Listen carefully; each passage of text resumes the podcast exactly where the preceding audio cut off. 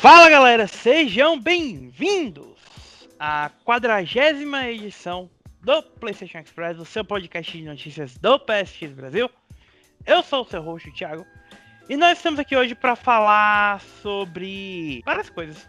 Eu, eu, acho que não tem um tema é, o podcast dessa semana, a não ser que nós estamos começando a realmente nos movimentar em direção ao período de grandes anúncios, que é o, o verão americano barra inverno brasileiro. Mas, antes de chegarmos lá, nós temos eles, aqueles, os dois homens que infelizmente eu ouço mais do que eu deveria em qualquer momento da minha vida, mas que estão aqui comigo. Um deles que irá me ajudar a capitanear a campanha em prol do Give Avengers a Chance.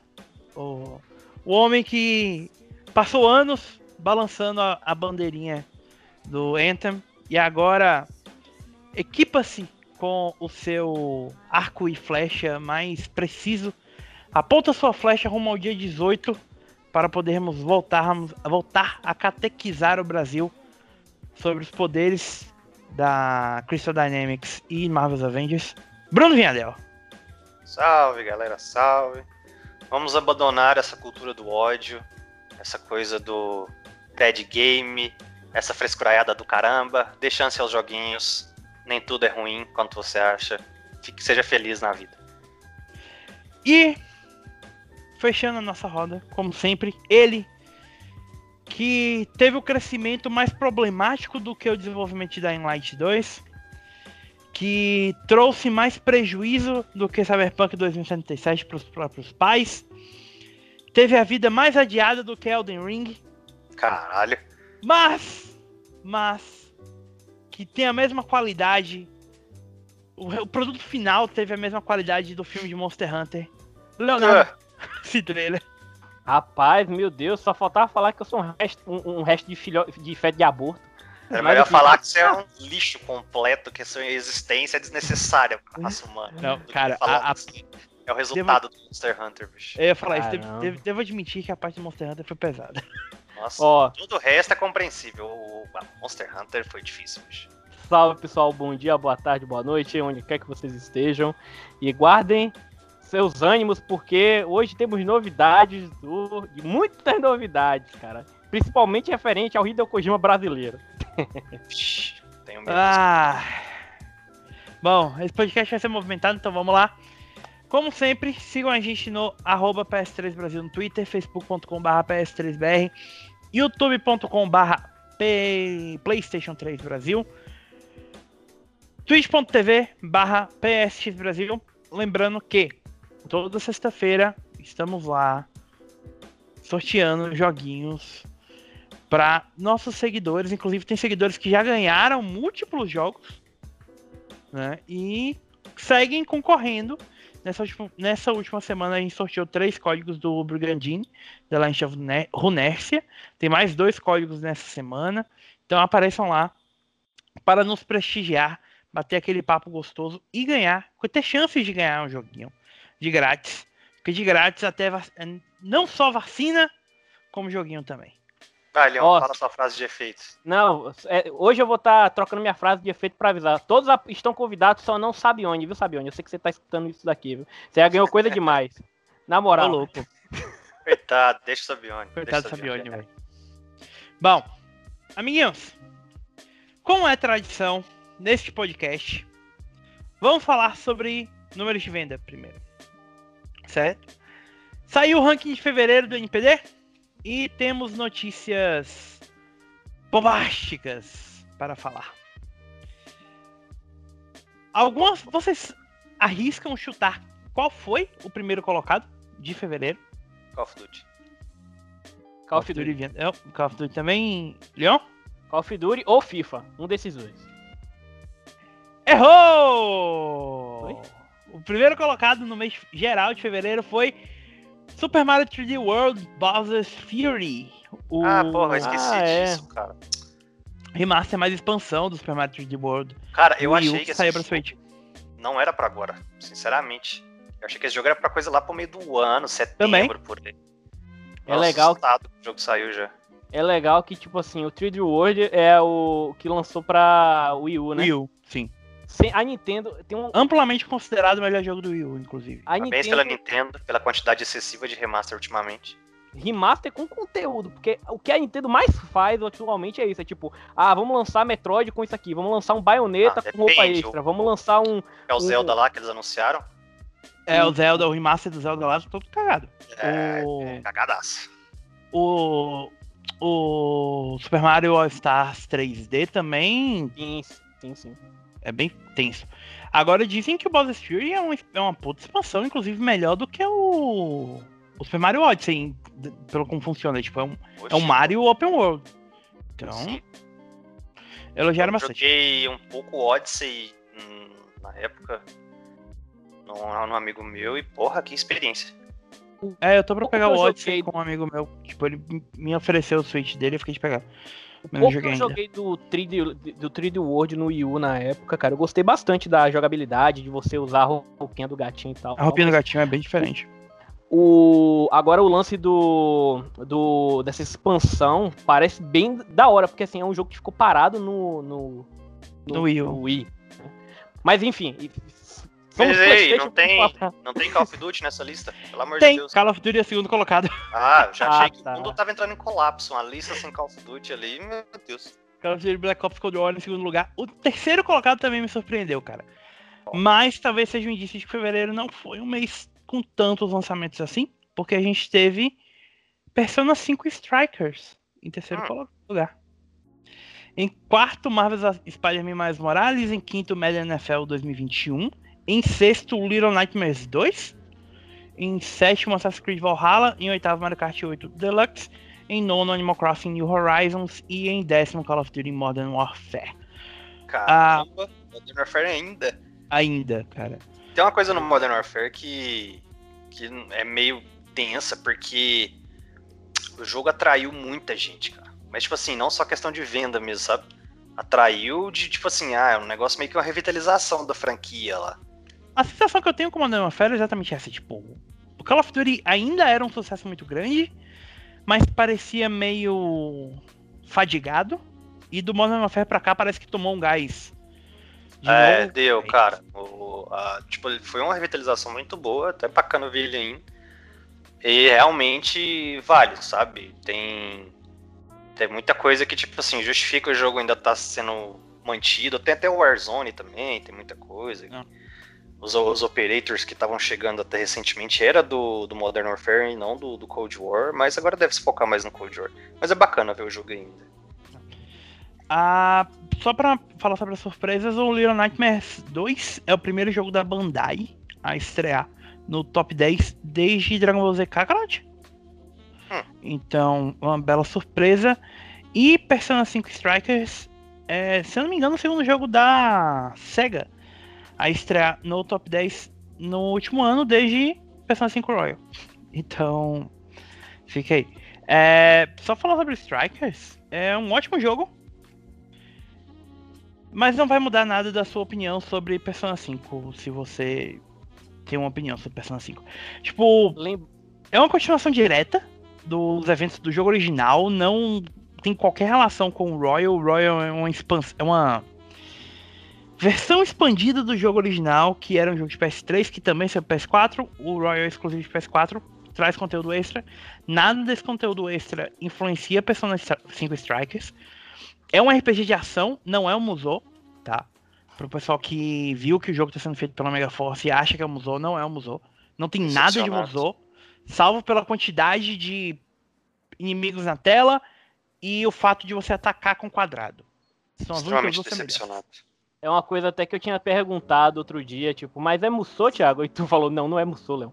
Agora, uma- assim, eu fico feliz que o Persona tá alcançando, finalmente alcançou o sucesso, e triste ao mesmo tempo, porque é aquele meme que eu te mandei outro dia no privado, Thiago, tipo, é, é como se Shin Megami Tensei nunca tivesse existido, né, e qualquer outra coisa relacionada nunca vai ter esse mesmo boom de Persona. É bizarro. É, Eu fico feliz por Persona finalmente ser mainstream, mas fico triste por ser o pior jogo da série. Que que se tornou jogo mainstream. Tretas.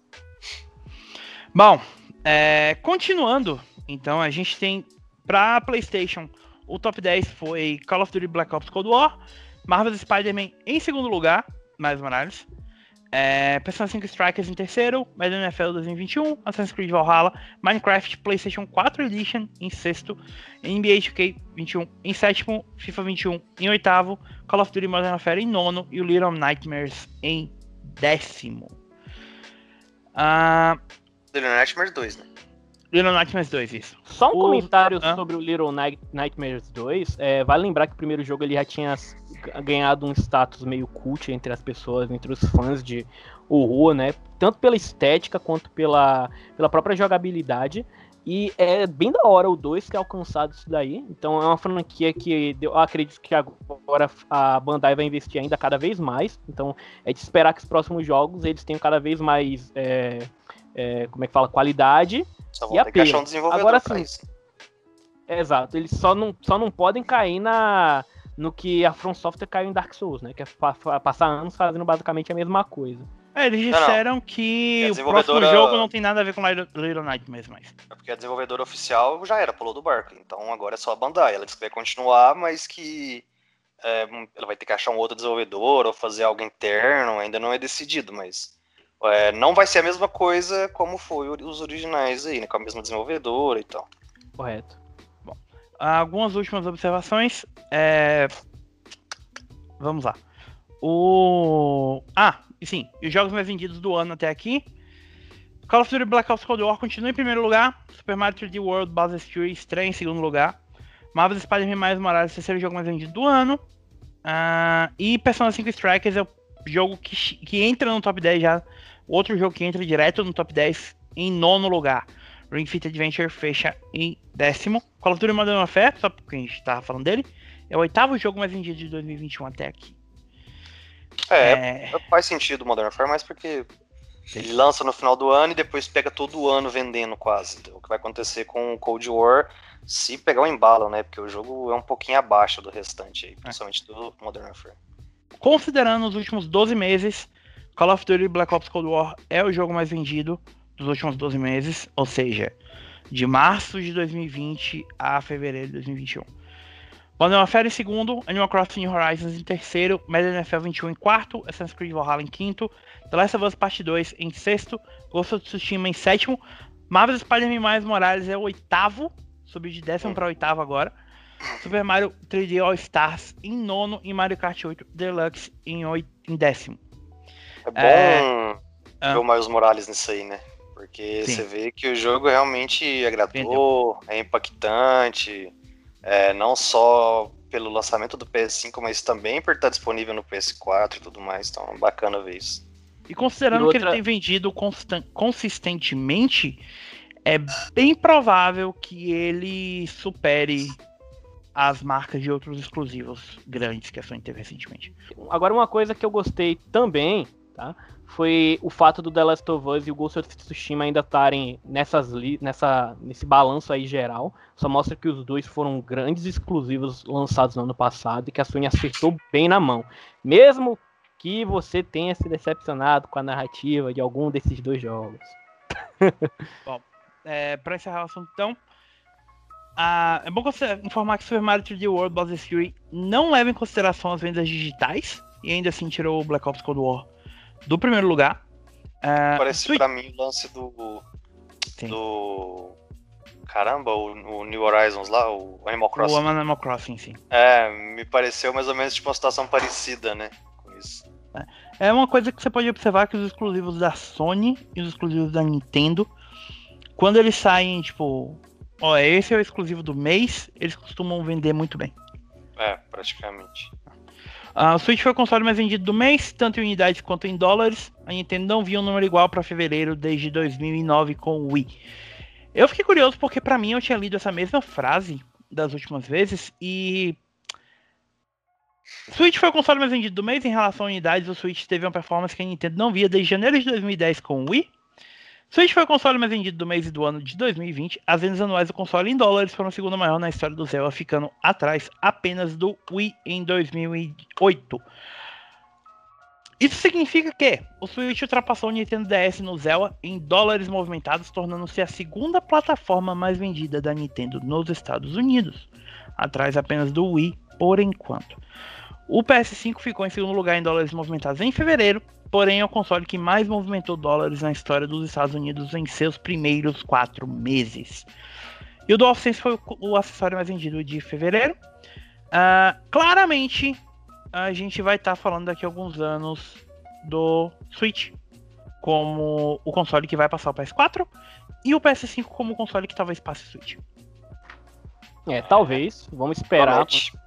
Agora, é só uma coisa que é importante mencionar aqui, só sobre a questão de passar o Nintendo DS em dólares, o valor do console é bem maior, né? O, o Switch, o preço de venda do Switch é o dobro do preço de venda do DS. É então... mesmo com reajuste de inflação e tudo mais, Sim. se isso aí, a diferença é, realmente de valor é considerável e dá essa margem para poder passar mais fácil. Agora uma coisa que é bizarra é a quantidade de, de DualSense que estão tendo vendido, vocês já perceberam isso? Desde que saiu o PS5, o DualSense tem sido o acessório mais vendido do, uhum. do ranking da NPD. Claro, né, que a galera tá querendo não só aumentar a quantidade de consoles para jogar, controles para jogar com a galera, né, mas só mostra que, mano, é muito bizarro isso, cara. É muito tenso. É, é sempre aquela, tem, tem o, a, o lance de ter a biblioteca inteira do PS4, jogos co-op e tudo mais, incentiva a galera a querer comprar o novo controle no novo, na nova plataforma para poder continuar aproveitando isso sem precisar do DualShock. Né? Só para então, galera, para é, comparação, nos meses anteriores ao lançamento dos consoles novos, o Xbox Elite Wireless Controller e o DualShock 4 vinham se alternando, mas quase sempre era o Elite, até pelo preço ser mais alto do que o DualShock 4. É, era o dobro até, eu acho, se não me engano, é. triplo, não lembro certo que era bem carinho. Aqui no Brasil, o Elite é 900 reais, mil reais, é alguma coisa assim. É uma coisa. O choque na época 200 e tal. Pro nosso padrão de, de vida aqui no Brasil. É, não, não. Aqui é irreal. Se olhar que o, o DualSense também não é um controle muito barato aqui, né? Muito é, assim, eu acho que era o valor aceitável que era antes, sabe? 199, Sim. 229, agora, bom, agora nada é aceitável mais. Tipo, 250 ainda é um preço relativamente, tipo, você entende por causa do, dos reajustes, sabe? Mas 550 reais no controle é. Bom, vamos lá então. É, algumas coisinhas pequenas que a gente pode tirar da frente agora. É, a Bandai anunciou finalmente quando vai acontecer o próximo evento da série Tales para esse ano. O Tales of Festival que não teve no ano passado por motivos óbvios, vai voltar é, o mundo praticamente acabou. Vai voltar em 2021 e vai acontecer nos dias 20 e 21 de novembro no Tokyo Garden Theater, no Japão. É, ainda assim, a gente vai ter detalhes sobre o, os próximos jogos da série. Antes disso, é, a data é até um pouco diferente da data dos eventos anteriores, porque o of Festival 2020 inicialmente estava previsto para junho que é a data onde costuma acontecer. Ainda assim, a gente teve uma versão digital do evento agora no, no final de semana retrasado, no dia 6 e 7, onde foi divulgado um novo trailer do Tales of Arise, próximo jogo da franquia, que deve chegar agora em 2021 para PS4, Xbox One e PC. É um trailer pequeno, de um minuto, mostrando um pouco mais da história, mas mostra que o jogo segue muito bonito e tem um plot interessante. Lembrando é... que esse jogo é feito coisa... na Unreal Engine, na Unreal Engine 4, isso. Exato. Ah, mais informações vão ser dadas agora no outono brasileiro de 2021, que começa essas semanas que vem, se não me engano. Ah, uma, infelizmente, uma nova, um novo, uma nova desenvolvedora é, fechou as portas, que foi a V1, Inter, V1 Interactive, que ela se desintegrou após lançar o Disintegration, que piada infame. Mano, meu Deus, o, cara. coitado dos caras, mano, meu Depois Deus. Depois dessa, eu, eu tirava o Thiago do podcast. Ai, eu não vou mentir que eu tava com essa piada pronta desde que eu vi a notícia. Ô, Thiago, deixa. Se for pra alguém ah. ser cancelado, deixa eu ser cancelado, velho. Você é muito puro pra isso, velho. Ai, ai. Que? A, a, gente tem motivos piores pra te cancelar, Leon, mas não vou, não vou tocar no assunto. Tá bom. Uh, o estúdio que, tinha, que era sediado em Seattle, Seattle, em, no estado de Washington, nos Estados Unidos, foi fundado em 2015 pelo co-criador Marcos Leto, né? Do co-criador de Halo. É importante dizer qual o que, que ele tinha criado. Disintegration foi lançado em junho de 2020 e foi, foi analisado pelo nosso querido Vinhadel. Que inclusive É, já tinha cantado a é. pedra de que o estúdio ia fechar. Eu queria...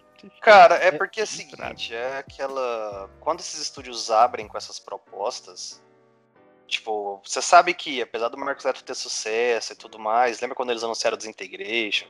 Teve artigo em tudo quanto é site, beleza, é a grande aposta, levanta o interesse da galera. Só que chega um ponto onde eh, você sabe que o, o que esse estúdio tem pra fazer é isso. Tipo, se der errado, vai dar merda. E praticamente é o que aconteceu. O Desintegration é uma proposta interessante. Mescla RTS com tiro em terceira pessoa e outras coisas. Só que, tipo assim, não sei nem se era uma coisa pro mercado, sabe? Se realmente precisava de um jogo assim. Então acabou que ele fica um pouco abaixo até na execução dele, mas tipo, é um jogo que não funciona muito bem, principalmente na proposta multiplayer que eles quiseram. Tanto que eles cancelaram e fecharam os servidores logo e o jogo não engrenou e não, não, tipo, nada alavancava o negócio. Foi no, mesmo, foi no mesmo ano ainda que lançaram o jogo, que é bem bizarro, que já mostra que o jogo não, não teve o, o embalo que ele necessa era necessário para manter os servidores e tudo mais. É, logo em seguida a gente já viu várias promoções bem agressivas, de tipo 70%, 80% de desconto no jogo. E assim, é bizarro, porque vi, o Bruno gostou do jogo, né? Ele até falou bem, só que não foi o suficiente para salvar a galera, né? E eu acredito também que eu por conta da pandemia, o timing para lançar ele, o mês que ele foi lançado, não sei se influenciou, teve muito, muita, muito peso, né, no desenvolvimento, no, no desempenho dele de vendas, mas é triste ver isso acontecendo. É mais uma junção de fatores isso aí, né? Você pega o design do jogo que não ajuda, ah, o acabamento final que não foi 100%, a proposta de multiplayer que não, não funciona, a beta quando eles lançaram lá não, não atraiu muito interesse da galera. E quando saiu e o negócio não populou e a empresa gastando dinheiro para manter o jogo vivo, chega ao ponto que ah, fechou os servidores ali, a galera realmente perde total interesse no negócio. Então, uma junção de, de fatores, mais pandemia, mais dificuldades nessas épocas e tudo mais. Então, realmente foi uma infelicidade muito grande aí pra V1. Mas. Ah, o jogo saiu tipo, na mesma semana do The Last of Us Part 2, cara. É, cara, é umas coisas complicadas, né, também. Tipo, o timing foi tudo errado, sabe? Talvez uma outra ideia, uma outra proposta, num outro tempo, teria dado um pouco mais certo pra desenvolvedora. Bom, a gente torce para o pessoal. Na verdade, tipo, olhando só por alto aqui rapidinho. A gente to- é, saíram ao redor dele Valorant, o Project Warlock, que eu não sei o que, que é, mas é um outro FPS, o Desperado 3, Disintegration, ah, logo depois ela Last of Us Part 2, Burnout Paradise. É. Cara, eu não vejo como esse jogo ia É, ter você sobrevivido, vê sabe? que o jogo tem uma proposta muito pra PC.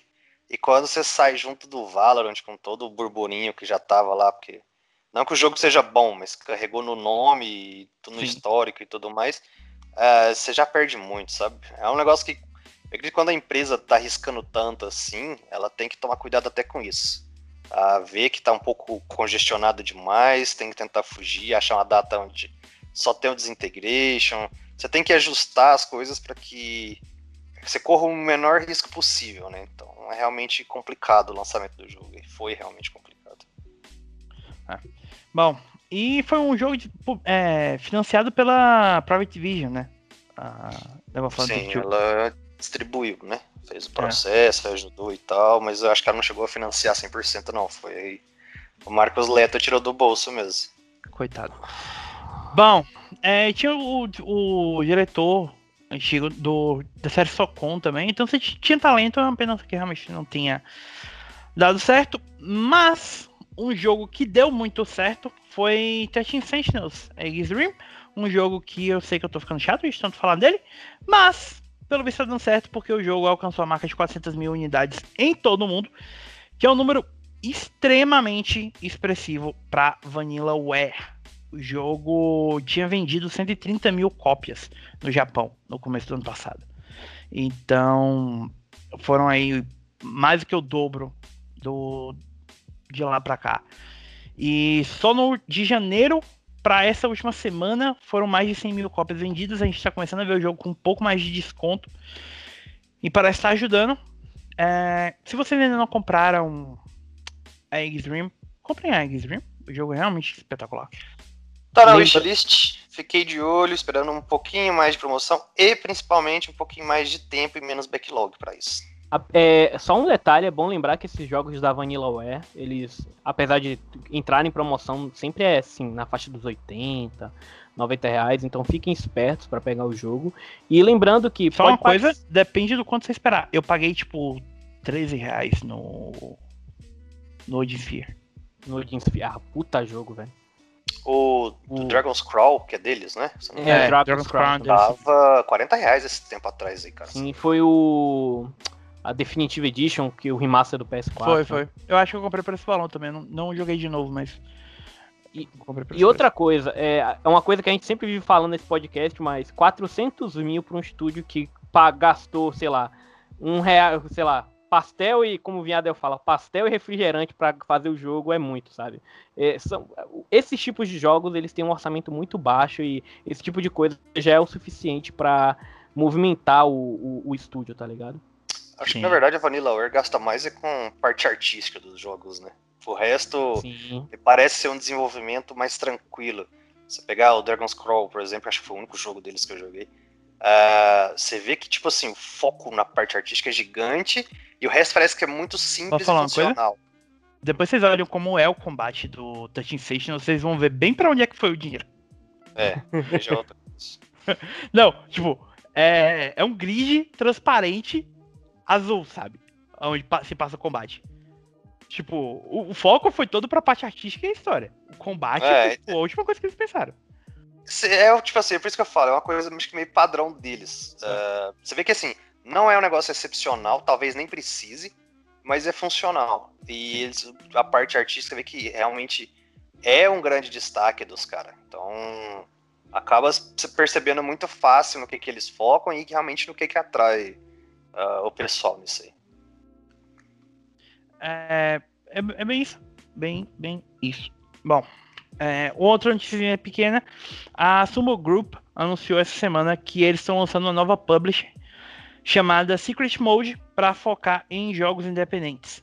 Essa nova publisher vai ser liderada pelo James Shaw, ex-membro da SEGA e da Amazon como diretor de publicação, e apoiado pelo Derek Seclec, que é ex como chefe de marketing que trabalhou na Sega e na Nintendo.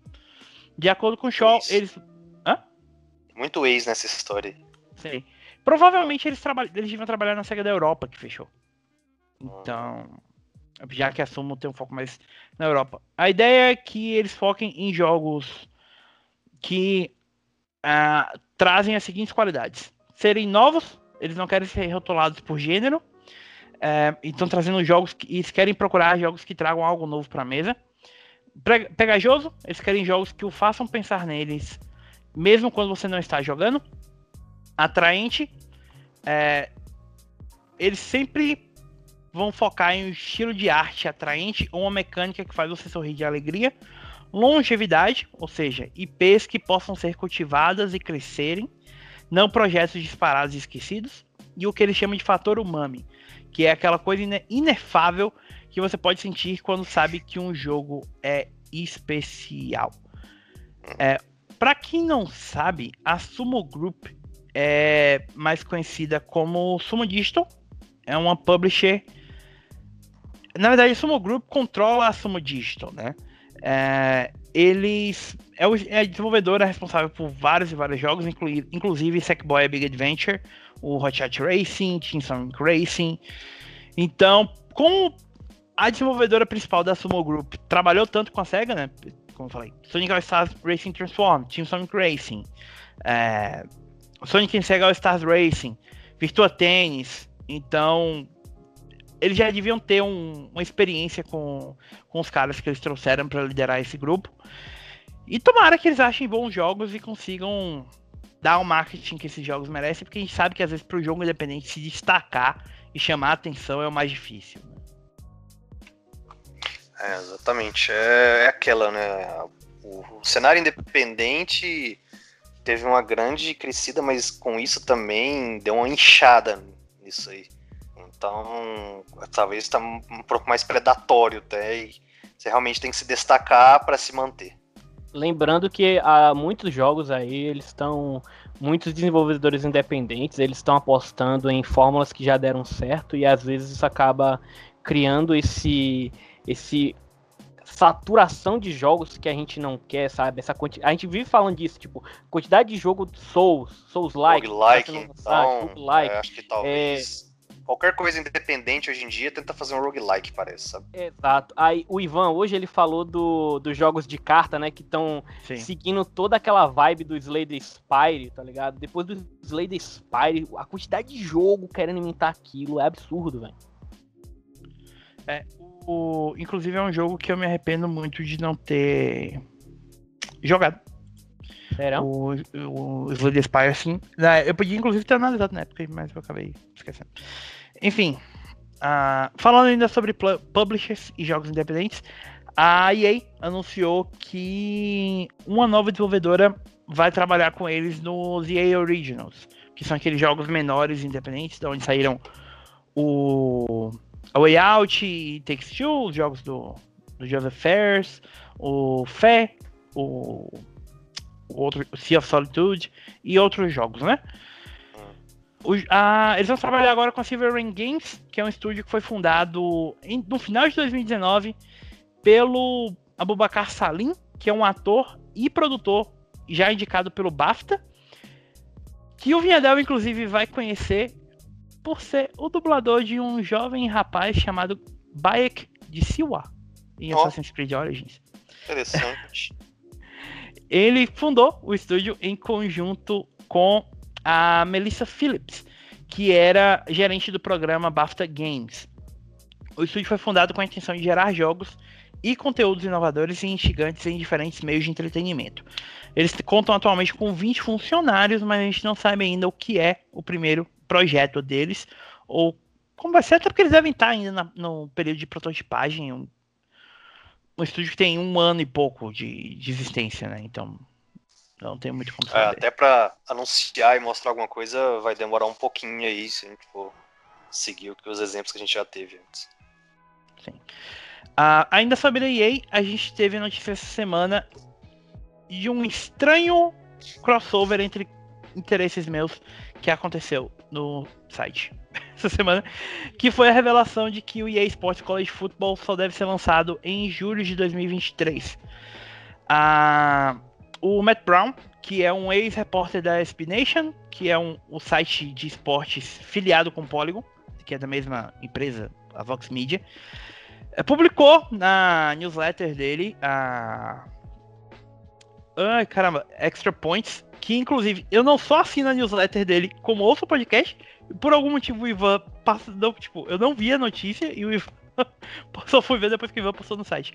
É, ele descobriu, empresa que cuida da, do licenciamento oficial de materiais, material esportivo, logotipo, nome é, e coisas do tipo para diferentes universidades americanas, que a EA tá já, é, já encaminhou o contrato né, para as universidades que quiserem fazer parte do EA Sports College Football, que o jogo não vai sair antes de julho de 2023.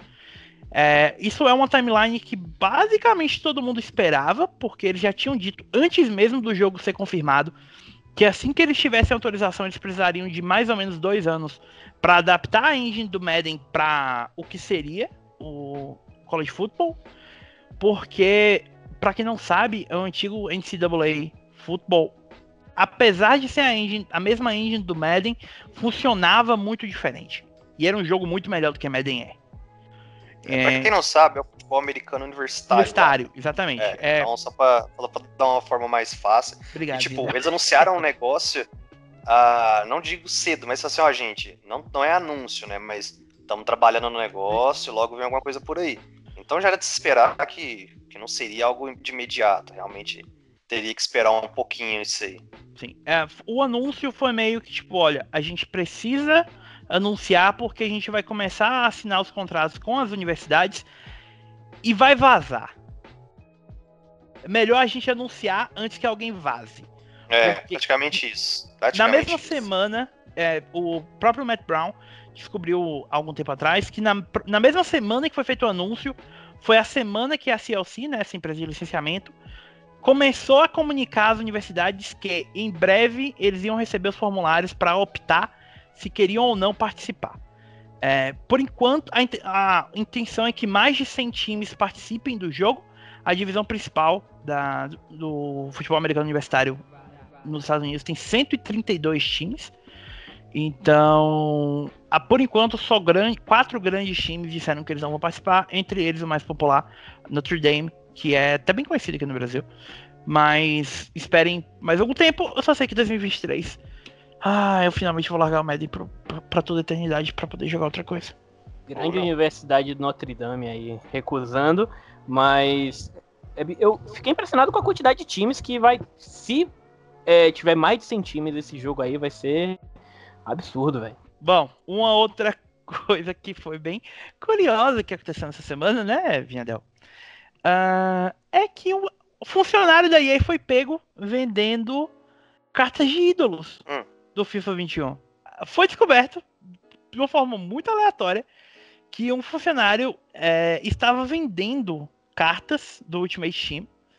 Ah, foi revelado pelo Foot Arcade, né? Uma conta no Twitter, que o cara tava oferecendo cartas por 2.500 dólares. De mil dólares a 2.500 dólares pra cartas. É. Cara, incrível. É, o- a comunidade de FIFA é um negócio meio aleatório, sabe? É, tem muita gente que. Muita gente bacana, muita gente que incentiva. E tem gente que tá lá só pra tirar, só pra aproveitar mesmo, sabe? Streamer que às vezes tá se fudendo aí qualquer coisa e só quer é, ficar lá comprando e tirando cartinha pra ficar mostrando, e tem muito disso. E tem uma galera muito boa, que, que realmente investe, faz um negócio mais natural, mais orgânico. E quando os caras veem essas paradas assim, os caras ficam muito putos, sabe? Tem umas comunidades que realmente os caras dão valor no negócio. E porra, aí quando você pega, vai investigar, o negócio vem de dentro da EA e tudo mais, putz, aí é sacanagem, viu, bicho? Aí é, é pilantragem da maior qualidade possível que possa acontecer numa pilantragem. Eu gosto muito que uma das cartas que o cara tava tentando vender era o Ronaldão, o famoso R9, Ronaldo Bola. E o cara queria 750 euros só por essa carta. Então, esse é o lance que, tipo assim, talvez a gente vai ver algumas mudanças disso no futuro. É, isso aí talvez tenha sido um gatilho, apesar de pequeno por agora, mas que esse lance do FUT não ter um pouco de controle às vezes pode gerar essas situações ou situações piores ainda no futuro. Por isso que eu falo que talvez, não agora de imediato, não, sei lá, no FIFA 21, no, que já tá lançado, mas talvez algo no FIFA 22, às vezes pode mudar um pouco isso aí. Não ser tão, algo tão predatório quanto é, é tão agressivo em questão do, de- do valor do FUT e tudo isso mais. E até lembrando e usando até um exemplo que o Leon deu esses dias, ah, chega a se tornar um pouco a casa de leilões lá do Diablo, sabe? Sim. Onde o negócio perde o controle e, tipo, a gente já tá vendo há muito tempo questionamentos a respeito do FUT, questionamentos a respeito de valores, do- da parte da catego- categorizando como gamble, como aposta, jogo de azar, no caso aqui pra gente, tudo mais. E ah, governos se antenando para isso e querendo algumas soluções. Então, por isso que eu falo que talvez isso aí seja mais uma parte, mais um pequeno gatilho de que coisas podem mudar no futuro. Isso tanto pro FIFA quanto pro o, o, Madden. o Madden e qualquer outro que usa, o NHL. NHL. É, eu não sei se o. NHL usa, usa também, acho. Usa também, tem, tem. Ah, então, tipo, são os três jogos que usa isso, que é o sistema que a que a EA, tipo, deixa bem aberto nos jogos dela e que, tipo, talvez vão ter que mudar alguma coisa nos próximos anos. É Fora os coi- eventuais efeitos que isso pode ter também no My Team, do NBA 2K, e no. Caramba, qual o nome do modo no MLB The Show? Ah, Não. É. Diamond Dynasty. Diamond Dynasty. Um, uma, é, assim, eu sou completamente leigo quando se trata de, de futebol, do NBA 2K e tudo mais, mas essas cartas você obtém através de pacotes, correto? Sim. Também. Tipo assim. Então Uh, você pode comprar, que né? Tem cara de leilão. É, a ideia é de que, tipo, se você quiser, você sempre pode comprar, mas é, o, o jogo fica naquela, tipo, gacha, sabe? Te incentiva com uma Sim. coisinha básica, é, tipo um joguinho de celular que te, te dá um Tipo assim, ou dois ali de graça. Compre, é, compre X pacotes com chance garantida de tirar uma, ca- uma carta de tal estilo, sabe? É, E- e fora que aquilo que é o pior pra mim é que ele, que ele fica te dando isso de graça e, e te, meio que te viciando no negócio. Sim. A ponto de que depois você vai ter que comprar. Por exemplo, no, no FUT tem uns contratinhos que você faz lá, ganhe de tantos times em tal divisão, faça um final de semana perfeito e sei lá o que. Isso vai te dando essas cartinhas. Só que, tipo, chega um ponto onde você vê que ah, agora se eu quiser mais, só comprando, entendeu? Então o negócio meio que vai te viciando nisso aí. E é, para mim o maior problema quando o assunto esse são práticas assim que se assemelham a en- envolve sorte, loot box, etc, é que não existe uma transparência verdadeira, sabe? Não- a gente não tem acesso ao algoritmo que eles estão utilizando que gera essa aleatoriedade. Então a gente não tem como ter certeza de que o que está acontecendo por debaixo dos panos quando você aperta um X lá para comprar um pacote é realmente justo, sabe? Porque, por exemplo, é, no Hearthstone, é, o algoritmo ele é tão zoado que eles têm um, um- um outro algoritmo para garantir que se o jogador, ao abrir 39 pacotes, olha só, 39 pacotes, se ele abrir esses 39 pacotes e não abrir pelo menos uma carta lendária, o próximo vai ser uma carta lendária. Então você já percebe como o algoritmo é meio seletor, sabe? Como não é uma coisa que é realmente justo para com o consumidor. Então, Aproveitando esse gancho seu disso, teve uma empresa na China, dos milhões e milhões de jogos que tem lá que usa isso, que eles começaram a mostrar a percen- percentual real de cada de cada caixa, de cada tipo de item que aparecia. Se eu não me engano, E- esse é, esse é lei, tá? É, então, eu acho que, que isso passou a ficar lei depois de algum tempo lá. Sim, é. O, acho que desde o ano passado é lei no Japão, você no Japão e no- na China é mostrar a porcentagem de chance que você tem de É. cada co- tipo de coisa.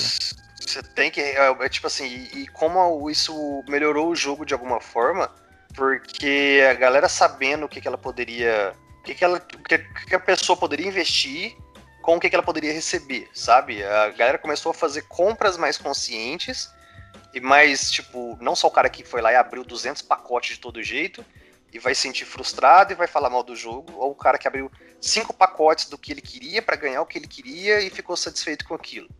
Então eu lembro que eu li os comentários, não me lembro qual jogo, é desses jogos mais regionais lá da China mesmo, não lembro se era jogo de celular, mas que o resultado foi positivo quando eles começaram a mostrar ser mais é, transparente com, com o consumidor na época. na real, é ser mais transparente e dar coisas que o consumidor realmente vá fazer uso e queira, né? Porque normalmente quando a gente vê esse tipo de esquema, vou dar um exemplo aí do Destruction All Stars. Destruction All Stars não, porque dá pra comprar tudo individualmente, apesar de que é caro pra caramba, né? Aí tem esse detalhe. Mas, Posso, por exemplo, posso dar um exemplo, um exemplo mais recente? sim, sim, sim, sim. Genshin Impact. Exato. Sabe qual a, o rate do, do Genshin Impact? Não faço Zero. a menor 0,6% de chance de você ganhar um personagem 5 estrelas. 5.1 de um personagem 4 estrelas. Lembrando Depois de que 10 vezes, você tem garantido um personagem 4 estrelas. É, para que tenha uma garantia de que você vai tirar um personagem de 5 estrelas, você tem que ir pelo menos 90 vezes. É ridículo. E fora que, nesse meio, ainda tem chance de você obter 900 tipos de itens diferentes, de qualidades e estrelas diferentes, para personagens diferentes que talvez você nem sequer use.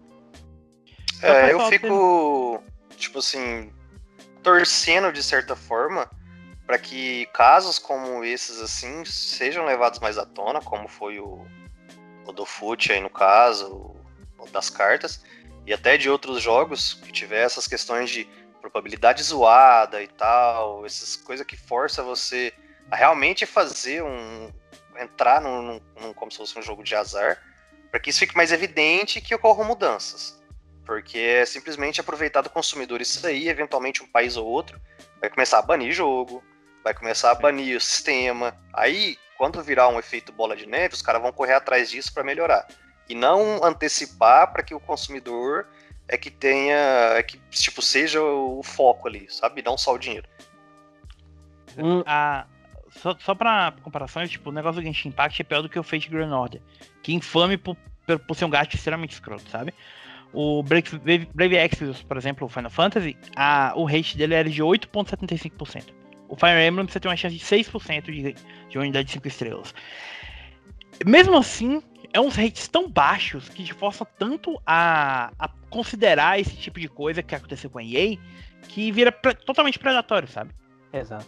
Lembrando, né, que só uma coisa, você aí que tá escutando, você pode falar, ah, mas é completamente opcional, você pode fazer jogando. Gente, o foco dessas empresas é numa coisa chamada baleias brancas. São pessoas. O dessa empresa é uma coisa chamada dinheiro.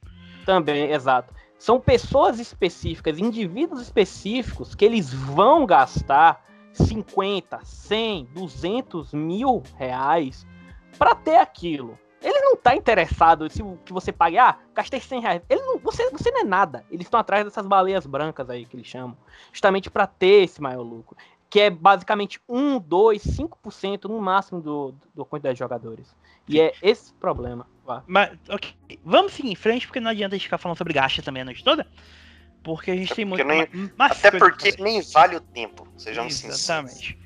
E, assim, no fim das contas, dinheiro é seu você faz o que você quiser. Só pensa pra não fazer besteira.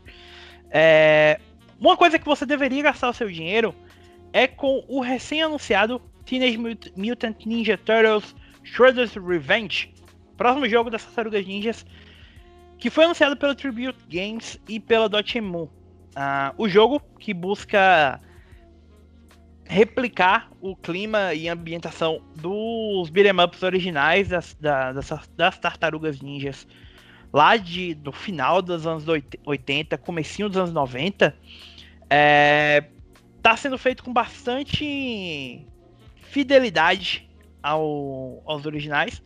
Inclusive vai trazer um, um digamos assim, um know-how no que está fazendo. Quem não sabe, a Dotemu é a responsável por um pequeno joguinho chamado Streets of Rage 4, é, bem como a desenvolvedora por trás do próximo Windjammers e é responsável pelo remake de Wonder Boy. A Tribute Games tem no seu portfólio os jogos como Poser Paladin, Flint Hook e Mercenary Kings, além de ser uma desenvolvedora que surgiu da equipe responsável por criar Scott Pilgrim vs. The World, The Game. É, procurem o trailer, olhem para aquilo e me digam que não vai dar uma nostalgia enorme em vocês ver o, aquele jogo. E eu já aviso que se a gente for fazer live disso aqui, eu jogo com o Leonardo, tá? Eu quero ficar com Donatello, viu? Eu só jogo com o Leonardo. Vamos ter que ser disso de alguma forma. É o importante é o Ivan que... ficar com o Rafael, porque ele, é o, ele fica puto com tudo, então ele pode ficar com, com o Cara, Rafael, que também é, é puto é, com tudo. Ironicamente, só assim para você ver o Vinhadel e o Thiago escolhendo o Leonardo nessa live, né, gente? Só quando é uma tartaruga. Mas assim. Ok, eu fico com o Michelangelo, não tem problema nenhum. Sendo sincero, agora sendo sincero, um rápido comentário. É bem legal esse, esse renascimento que a gente tá tendo, essa era de renascimento da Dotemu aí, trazendo esses jogos como Streets of Rage, trazendo o. Ai meu Deus, o nome, o Monster, Monster Boy, trazendo também o jogo das Tartarugas Ninja, porque, cara, isso, isso é. Além de trazer de volta essas franquias amadas, da, da forma com que a gente gosta e ama, que te, obviamente agora tem um público bem maior para amar esses jogos e acredito que já são jogos cult, que tem uma quantidade gigante de pessoas, é saber que talvez no futuro a gente possa ver outros títulos, quem sabe, talvez eu esteja sonhando alto, sonhando alto, mas sei lá, um, um Golden Axe da vida, sabe? Então, Não. cara... Quem é Golden Axe, cara? Eu queria um Golden Axe. Mas enfim. A questão é, que... é trazer o jogo de forma certa. Não tem muito tempo, a gente teve um jogo de Tartarugas Ninja porco. Hum, não, Parabéns, Platinum Game. Então, tipo assim, não é o lance de trazer o personagem de volta, porque não é como se tivesse há 10 anos fora aí, tá? É lance de trazer o negócio de uma forma certa, de uma forma decente, respeitosa e tudo mais. Porque o que foi feito lá anteriormente eh, me lembra muito o que a Platinum também. Acho que os contratinhos da Platinum para pagar as contas do mês, você ah, pega qualquer bosta aí, vamos ganhar um dinheiro em quem quer fazer qualquer coisa e sai. Porque aquele Avatar Legend of Korra lá, quando saiu, eu fiquei com vergonha daquele jogo, cara. Naquela Nossa. época, a Platinum tava aparecendo até o Telltale Games, tá? Tipo assim, o pessoal corria com a licença, ó, toma aqui, ó, e, e tava não, não, não, não, não, não. Não há defesa pra Platinum, porque ela faz isso até hoje, sempre fez desde início. Ela pega contratos de jogos terceiros para fazer o projeto como se fosse software de gaveta. Puxa um, um estilo lá de alguma coisa, emenda com algo, joga no, na, na temática do jogo e sai isso aí. Ela sim, sempre sim. fez isso desde o início. São os projetos que ela pega para pagar conta mesmo. Aí, de repente, do nada sai um Nier Automata, aí sai outra coisa que chama atenção e que, nossa, meu Deus, a Platinum, sei lá o que. Mas pega a lista de tudo que ela desenvolveu e vão começar a listar. Isso aqui é Mano, é lixo, isso aqui é bom. Isso aqui é lixo, isso aqui é bom. Não, vamos falar, da, vamos esquecer a Platinum, porque a gente tem essa mesma conversa toda vez. A gente tem que fazer um podcast Platinum Games. A resposta certa é essa. A gente teve que passar por um Transformers Devastation, Legend of Korra, um jogo ruim das Tartaruga Ninja pra chegar no Nier Automata. Não. Pois é. Não é, não é um negócio que dá pra defender a Platinum. Mas sim, ótimo, cara. Achei fantástico o negócio da Tartaruga Ninja. E co-op 4 player, sabe? O... Nossa, perfeito. Aquilo me lembrou muito o do Super Nintendo que eu joguei pra caramba, Shred of Time. Shred é o Time. É, Turtles, in Time. Time. Time. Turtles in Time, isso, é isso aí. Que porra, meu Deus, como eu joguei aquilo. Sim. Bom, é, uma outra coisa que a gente jogou muito, é, pelo menos nesse podcast, foi Spec Ops The Line e a gente teve a revelação essa semana de que o Walt Williams, conhecido como, por ser o principal roteirista de Spec Ops The Line e Star Wars Battlefront 2, passou a trabalhar na Insomniac Games, assumindo o papel de como um dos principais, como líder da líder de história na Insomniac. A gente não sabe o que que ele vai fazer na Insomniac, uma coisa que a gente pode dizer é que muito provavelmente não é Ratchet Clank Rift Apart, porque a história dele já deve ter sido concluída há bastante tempo.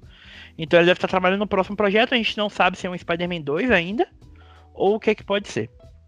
Entre muito outras coisas... É, muito provavelmente. Entre é, outras seria, tipo coisas, tipo assim, Williams... a, expo, a, seria mais a... O, o, passo mais seguro da, da Insomniac, a não ser que eles estejam trabalhando em mais de uma coisa ao mesmo tempo agora. Sim. Tipo, já tem o Rift Apart saindo, e depois eles já vão emendar dois projetos seguidos. Desde que não seja igual aquele jogo co-op 4 player horrível que eles lançaram um tempo atrás, por mim tá ok. Cara, levando em consideração que Spec Ops The Line é um dos jogos com uma das melhores narrativas da geração passada, que passou batido por muita gente. Passada não, né? Retrasada. Retrasada, perdão. É, eu, tô, eu, eu, já fiquei animado com esse, com esse, com, com o, o cara lá se juntando a Insomniac, sabe? É tipo assim, é um nome de peso mesmo. E por sinal, você que tá escutando esse podcast, tem um PC, nem precisa ser um PC pica, porque é um jogo de duas gerações atrás. Vai lá, quando tiver oportunidade, joga Spec Ops The Line. Você vai se surpreender que é um dos melhores jogos de tiro em terceira pessoa da geração retrasada, com um enredo absurdo de bom. Absurdo. Eu vou corrigir isso aí, Pulion. É um dos melhores jogos sobre guerra de todos os tempos. E não é o melhor jogo de tiro. Mas Sim. é um dos melhores jogos de guerra, sem sombra de dúvida. Sim. Joguem Spec Ops The Line, não pelo jogo de tiro, mas pelo como ele, ele retrata a guerra, pela forma da narrativa que ele usa. E também é o personagem principal é dublado pelo Nolan North. Então, se você quiser que é saber já que é um trabalho bom, de qualidade, a narrativa, a dublagem, tudo, vai na fé. Exatamente. Amiguinhos, vocês estão ouvindo esse barulho? Não. É, lixo. Esse barulhinho que tá vindo é o barulho do seu update semanal ou quinzenal de notícias sobre filmes de jogos. E... Vamos lá. A gente teve um anúncio de que o Florian Mutano o intérprete do Victor Drago em Creed 2 será o Krieg no filme de Borderlands. Além disso, a gente teve a confirmação de que a Hayley Bennett, conhecida por Era uma vez um sonho e o Diabo de Cada Dia, vai ser uma personagem inédita no longa que será dirigido pelo Eli Roth. Isso nos dá então que o elenco é Kate Blanchett como Lilith, Kevin Hart como Holland, Jamie Lee Curtis como Dr. Tennis, Jack Black como Claptrap, Ariana Greenblatt como Tiny Tina e o Florian Mutano como Creek, além dessa personagem inédita da Hayley Bennett. Lembrando que a gente tem pelo menos dois grandes atores para anunciar, né? Que seguindo a lógica do jogo, eles têm que falar do Mordecai e do do Brick. Sim. Que são os integrantes. A gente já tem a Lilith e a gente já tem o Roland, né? Sim. Então Sim. faltam dois aí. Ah, uma coisa, o Handsome Jack aparece pela primeira vez no 2? No 2. É. Sim, só no 2. Ansioso pra ver quem eles vão colocar como Handsome Jack na sequência. Vocês ah... têm alguma, algum ator que vocês gostariam de ver no, como papel do Handsome? Não. Mas a partir do momento que eles anunciaram Kate Blanchett pra a Lilith, eu larguei de mão. Nada me parece falei, muito impossível. Eu falei, façam o que vocês quiserem. Vocês conseguiram colocar essa mulher no filme de Borderlands. Olha, olha o que fizeram. Eu não sei se é o agente dela, se é o diretor de casting do filme, não sei, mas parabéns para vocês. Agora, como vocês vão fazer isso funcionar, não faço ideia. Cara, eu pior... achei que a coisa mais aleatória que eu ia ver era Kate Blanchett como ela, sabe?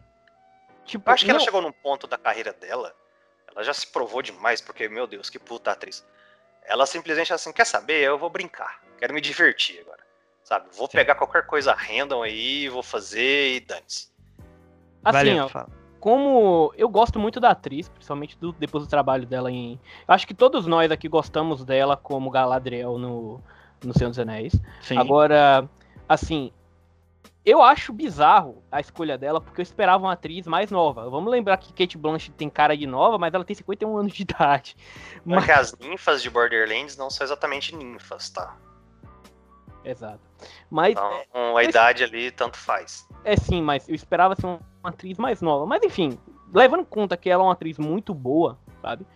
Eu talvez ela seja o menor dos problemas aqui. Eu tô, eu não, tô me questionando. Não há, problema em você ter Kate Blanchett no seu filme, cara. Entenda não, não tem, não tem como você não, não, pintar isso como existe um esse problema. Tipo de problema, cara. Se você tiver que colocar ela lá como uma Lilith, uma ninfa de 60 anos, dane-se, bicho. Você conseguiu levar Kate Blanchett pro seu filme. Então, foda-se. Sim, sim, sim.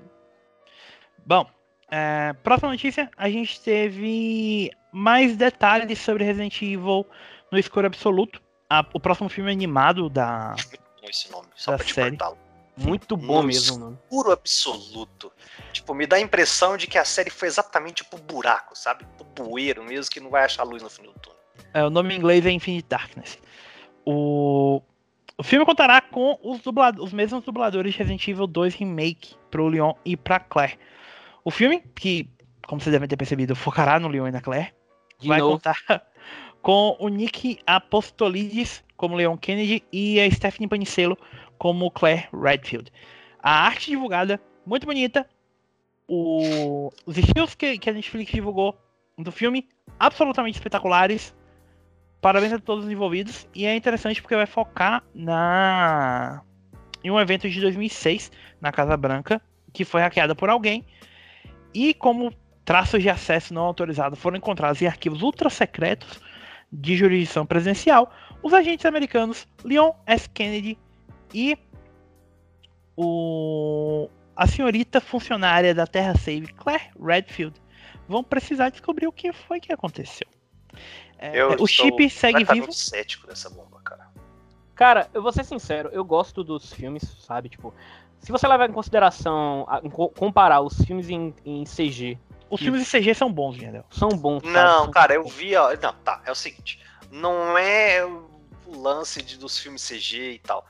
Mas, bicho, eu não sei, nenhum filme de CG me lembra Survival Horror, nenhum me lembra o lance de ah, tensão. Não, realmente... de, nenhum deles. É um filmezinho de ação com zumbi, e para mim, muito meia boca pro tamanho da franquia, pro jeito que a franquia se mostra.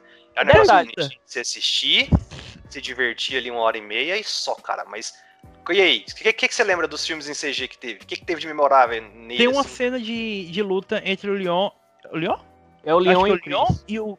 Não, não é isso que eu tô falando, não. É o Leon e o Wesker, eu acho. Sim, não, sim. É essa que, que, que, eles descarregam mais ou menos uns 10 pentes de bala um no outro e nenhum dos dois acerta um tiro? Não, pois é. Agora é me, me fala bom, se isso aí lembra. Se isso aí lembra Resident Evil de alguma forma. Não, o Damnation, eles só metem dois Mr. X lá, eles falam assim, ah, mete dois Mr. X aí. E, tipo assim, é... é a fórmula, é tipo assim, é a, é a, fórmula preguiçosa de fazer um filme, sabe? Faz Mas... isso aí, vai dar gente, vai dar dinheiro, é, dane-se. Você vê até pela escolha do protagonista, que é o Leon, que, porque assim, o Leon é nada mais nada menos que a cara do Resident Evil 4, que é a cara mais familiar, assim, se for pra dizer de Resident Evil. É a cara do Resident Evil moderno, né, cara? Exato. E, e assim, é justamente para trazer esse público que gosta do Resident Evil 4, sabe? Quando eles veem Leon Scott Kane, eles falam, pô, Resident Evil 4, ponto. É, é sempre assim, velho. Bom, é, seguindo em frente, nossa última notícia relacionada a filminhos é que a gente teve um trailer, talvez a adaptação mais fiel da história de um jogo para o cinema, que é o primeiro trailer de Dynasty Warriors feito na China, com Luiz Ku e Kule Nazar, Nazar, eu acho, uh, como interpretando o Lubu e o Liu Bei. E cara, Parabéns a todos os envolvidos. Tá uma galhofa incrível. Só queria dizer que isso existe. Sai dia 30 de abril nos cinemas da China. E espero que em breve traduzam. Eu preciso ver essa galhofa de um jeito ou de outro. Mano, os efeitos especiais é, é, é nível After Effects, sabe? Tipo, parece aqueles fã-filme. Tipo, se você olhar, parece um fã-filme, parece algo de Bollywood. Não é nem de Hollywood, nem do cinema. Parece algo Caramba. que foi feito de Bollywood, cara. Caramba, dá até medo de feio, velho. E é bizarro, cara. É bizarro, porque você vê a galera sendo jogada e você olha assim, mano, isso aqui tem. Isso aqui vai fazer um puta sucesso na China. Não, mas... pelo menos vai, vai lembrar o Musou mesmo, né? O Sim, que vai pior que lembra, cara. Pior que lembra. Sim, Bom, é.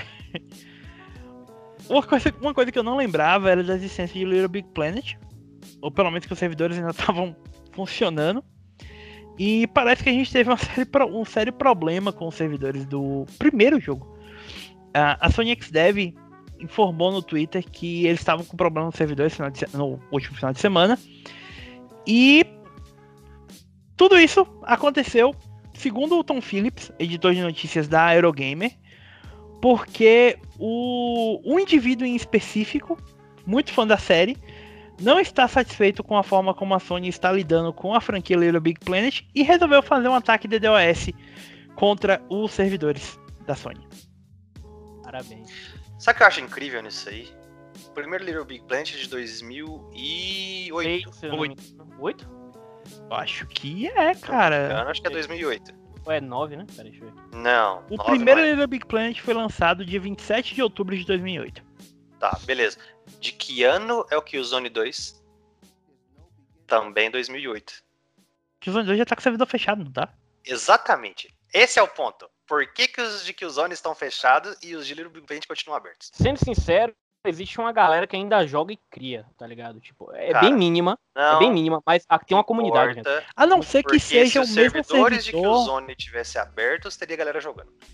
É, a não ser que o mesmo seja o mesmo servidor de Little Big Planet 2, eles têm uma coisa similar, porque eu, eu sei que dá para você importar conteúdo é do primeiro pro segundo. Eu acho que é por conta disso eles têm que manter, são obrigados a manter o 1 e o 2 livres, se eu não me engano, porque tem Mesmo? essa questão, você pode comprar as roupas que você compra no 1, se eu não me engano, servem no 2 e no karting, ainda por cima. Só que não, pode ser, beleza. É um motivo. Já fechado. Aí justificaria alguma coisa, mas eu ainda acho uma puta sacanagem se o negócio não foi feito é, por isso só, entendeu? Tipo, você tem jogos aí até mais recentes com servidores fechados e o Little Paint ainda aberto. Então, se for manter, mantém uma consistência disso, né?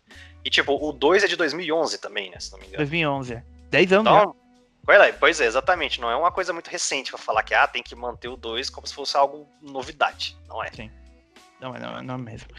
Bom, uma novidade que a gente teve, é uma novidade bonitinha, mas que acho que merece a gente citar aqui, é que há uns 15 dias atrás, o prefeito de Tsushima, o Hiroki Hitakatsu, anunciou que o Fox e o Jason Connell, diretor e diretor criativo, respectivamente, de Ghost of Tsushima, seriam embaixadores de turismo, embaixadores permanentes do turismo da ilha, devido à forma como o jogo trouxe mais atenção para Tsushima. É, agora eles disseram que eles disseram inclusive na época que Ghost Tsushima atraiu mais atenção para a ilha de todo mundo do que em qualquer outro momento da sua história. Eles vão realizar uma cerimônia digital é, e gostariam inclusive de estender a honra de tornar embaixadores todos os desenvolvedores da Sucker Punch no futuro, além dos envolvidos da PlayStation no lançamento do jogo. O Takatsu disse que Hitakatsu disse que ele realmente gostaria de nomear todos os funcionários da Sucker Punch, Sony Interactive Entertainment e usuários de jogos que estiverem envolvidos no trabalho como embaixadores de turismo da, da ilha. Além disso, eles lançaram toda uma campanha em parceria com a Sony é, para fazer mais marketing para a ilha, mas que foi um pouco adiada por causa da pandemia, mas que eles queriam que se tivesse estendido durante todo o período até o lançamento do jogo. Inclusive, para quem não segue, o Shuhei Yoshida, arroba YOSP no Twitter, postou umas fotos do, de todo o material de marketing que eles tinham começado a produzir para trazer mais popularidade à ilha, né? E é um negócio muito fofo de se ver. Eu Cara, acho. Eu achei isso aí sensacional, bicho. É um negócio fantástico. Você vê o quanto uh, esse mercado tem crescido, sabe? Tipo, 90%. Vamos colocar, vamos ser mais agressivos. 95% das pessoas que jogaram Ghost of Tsushima sequer sabiam da existência da ilha de Tsushima. Eu e mesmo. Eu, eu te sou... diria que até os japoneses que jogaram deviam ter só conhecimento do da parte talvez. histórica, sabe? Ou pela, pela aula de geografia, no máximo, é. ali, talvez. Então, tipo, você vê o quanto é importante, sabe? Eu achei a notícia sensacional, a história é sensacional e tudo mais. É, tipo, quanto o universo de videogame e tudo mais é representativo nisso.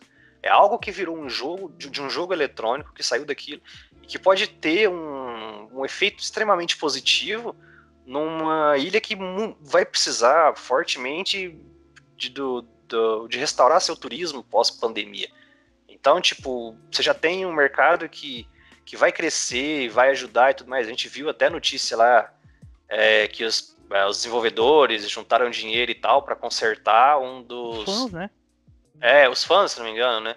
Um dos, dos, dos portões lá, o como é que chama, cara? O portãozinho lá japonês.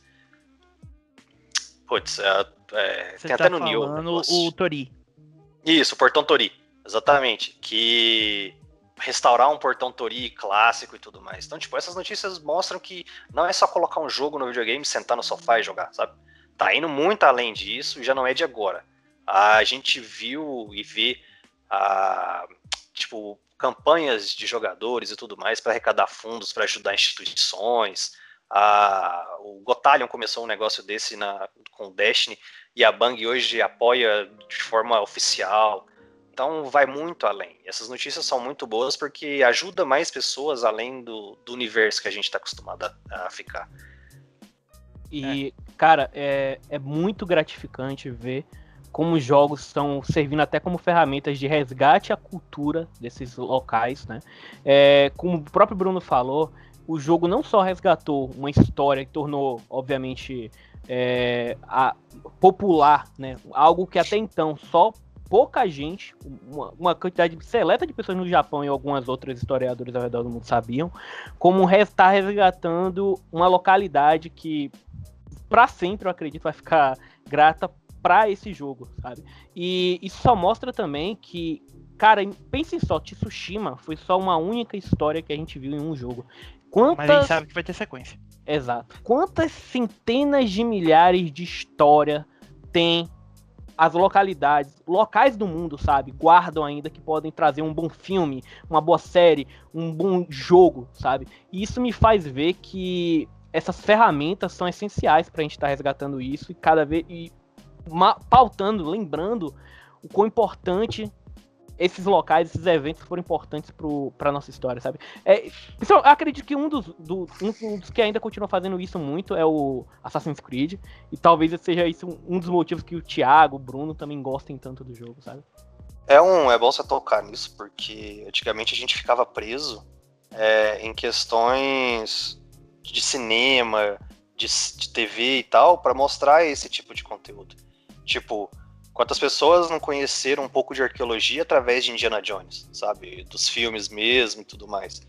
Ah, então, a gente vê que isso expande, que o universo de videogame está crescendo a esse ponto, melhorando. E igual o Leon falou, bom, bem apontado, tipo, há várias, várias e várias histórias que podem ser contadas através de videogame. Não só como períodos clássicos, como Assassin's Creed faz. Eu acho que Assassin's Creed não, não conta essas histórias tão bem, sabe? Ela, ele mostra períodos e te dá, é, tipo, uma visão daquilo. Vislumbre, uma coisa... Né?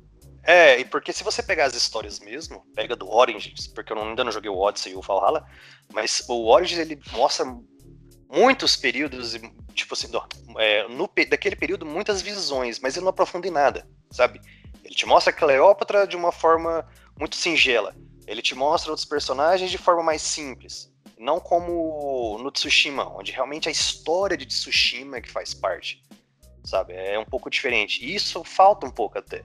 Você vê empresas que poderiam investir mais nessa parte histórica e trazer isso para os games, como a, a Sucker Punch fez com Ghost of Tsushima. Tem certeza que tem, tem mercado para isso, tem interessado para isso. E, tipo, é, o sucesso do, do jogo mostra que as empresas podem apostar nisso, que não é um negócio muito arriscado. Assim como a Sony já vem mostrando há tempos com os jogos single player dela e investir em histórias cada vez mais únicas com o tempo. Detalhe, né? Que a gente às vezes, muitos desenvolvedores ficam encucados em trazer uma premissa, em bolar uma história tão fantasiosa, quando na realidade a gente tem histórias incríveis no nosso próprio mundo, né? Já aqui que esperando para serem contadas. Tanto a gente não precisa é... ficar só no, no, no esquema tipo básico que tipo, virou tendência. Ah, vamos falar de Primeira Guerra Mundial, Segunda Guerra Mundial, é, ou ficar preso em, em IPs ou em, em, em temas, sei lá, Star Wars, Senhor dos Anéis e tal, que são histórias já conhecidas. Não que isso seja ruim, mas que possa abrir espaço para coisas originais, sabe? Conteúdo Exato. histórico e tudo mais, como o Leon falou, de várias e várias histórias que poderiam ser contadas em videogame. Eu quero só guardar, é, pegar esse espaço aqui agora, só para lembrar que algum cerca de dois ou três anos atrás, eu tive a oportunidade de analisar para o site um jogo chamado Numantia, que é um desses jogos que se propõe a resgatar os desenvolvedores eles é, resgataram a história de sua localidade que é o cerco de Numância que eu não fazia a menor ideia do que era e cara é uma história que podia dar um puta filme cara uma, sabe tem tudo tudo tudo daquele período da Grécia sabe daquele período histórico Grécia pós-Roma ali sensacional recomendo vocês porque é um jogo de estratégia tipo é, Final Fantasy Tactics, só que assim, ele é meio travado, as animações não são tão boas, mas sabe, se você quer conhecer uma história interessante, procure aí no Mantia, no, na PSN, sempre tá em promoção. Ficaremos Bom, de olho. Ficaremos de olho. Uma outra coisa que nós vamos ficar de olho é um jogo que em breve fará com que seu desenvolvedor também se torne embaixador do turismo no Japão, que é Taishogun The Rise of Emperor, novo jogo do ilustríssimo Gilson B. Pontes, não, re repita o nome, por gentileza. Shogun The Rise of Emperor. É um nome que já começa, tipo, mostra a evolução do Gilson, porque o nome começa a fazer mais sentido do que Shadow the Ronin. Qual que é o resto? Shadow the né? The Revenge, of, the Revenge to the Samurai. To the, to the Samurai. Sabe? Pelo o menos Samael o Legacy já... of Ofiucus. Então, pelo menos, da onde veio o Fiucus, cara? Que até hoje eu não sei que porra de nome é esse. Quem é o Fiucus? Então, Talvez e, tipo assim, seja nome... referência à 13 terceira Casa do Zodíaco, né? Quem sabe? Ah, bom, cara, não sei, mas tipo, animado já com o jogo, porque pelo menos o nome tem um pouco mais de lógica. Não sei se eu posso usar essa palavra para os jogos do Gilson. Mais barato também. Jogo tá, saiu por R$ 53,90 na PlayStation Store. A descrição do jogo é a seguinte: é, no período do século XII de Heian Jidai, muitas tensões internas ocorrem com o aumento do poder dos clãs ao lado da corte imperial, onde fenômenos sobrenaturais misteriosos ocorrem. Ao longo dos anos, dois clãs poderosos lutaram intensos conflitos para dominar. Um deles, liderado pelo lendário shogun Hojo Tokimasa, alcançou grandes e importantes vitórias contra os outros inimigos. No entanto, os líderes regionais continuaram a ter grande poder e influência, onde eles fizeram uma aliança secreta com forças ocultas para derrotar e assassinar o lendário Shogun e tomar seu posto de chefe militar. No entanto, após seu assassinato, todo o poder militar foi colocado nas mãos de sua filha, Hojo Masako. A guerra de Genpei com Masako então começa, com a missão de derrotar todos os demônios e clãs inimigos que conspiram para assassinar o lendário Tokimasa. Características: Ray Tracing, combates épicos, som dinâmico, gráficos incríveis, ambiente gigantesco, mundo aberto, clima dinâmico, chuva, tempestade, neve e nevoeiro. O pior é que ele não tá mentindo em nada disso. Só não é tão, tão incrível quanto parece ser. Sim. Não, mas eu quero levantar um ponto aqui. De que pega todo o detalhamento dessa descrição do jogo. Sabe? É, império, rei, traições, clãs, tudo mais. Tipo assim, parece realmente um negócio fantástico. Tipo, no papel. A hora que você abre o jogo e você vê que você é um projeto de Samael lá, de novo, montado num cavalo caçando dragão e morrendo por hit kill, A vai tudo Flip- pra água abaixo, cara. Eu só quero, ó, eu só quero compartilhar aqui com vocês que estão escutando esse podcast, que eu até comentei aqui com os meninos antes de começar a live. Eu tive a, o prazer de ter um sonho com o Gilson B. Points. Eu sonhei que eu conheci Gilson B. Points. Vocês sabem o que, você sabe quando o cara é fã do trabalho de uma pessoa, quando ele não sonha com Kojima, mas sonha com Gilson B. Points. Maluco, eu tô assustado até agora. Incrível, incrível, incrível. Bom, eu não sei, cara. Gaste 50 reais comprando algo pra sua mãe, pra sua namorada. Gaste com outra Compre um açaí, compre um açaí. Sim, só não gaste com o jogo do Gilson B. Pontes, por gentileza. Exatamente. Bom, é... nossa penúltima notícia hoje é, aliás, antepenúltima, uma coisa que eu não poderia deixar de falar, que a gente teve nessa última semana duas notícias da sobre a série The Legend of Heroes. A primeira delas é que um anime baseado no arco Trails of Cold Steel foi anunciado oficialmente, vai ser lançado em 2022 e envolve a User Joy, que já vem trabalhando há algum tempo com a Falcon em algumas outras coisas, a Funimation Global Group, a distribuidora global de anime, que é da Sony, a SEO, a- um fundo de conteúdo, e a Nanda Holdings, uma empresa de planejamento de produtos de anime. Gente não se sabe ainda exatamente o que que vai, como vai ser esse anime, só que ele estreia em 2022 e vai contar uma história paralela, ao invés de adaptar as aventuras do Rin, Schwarzer e o resto da Class 7. Vai contar uma história baseada no original, com personagens novos, também se passando na parte ocidental de Zemuria.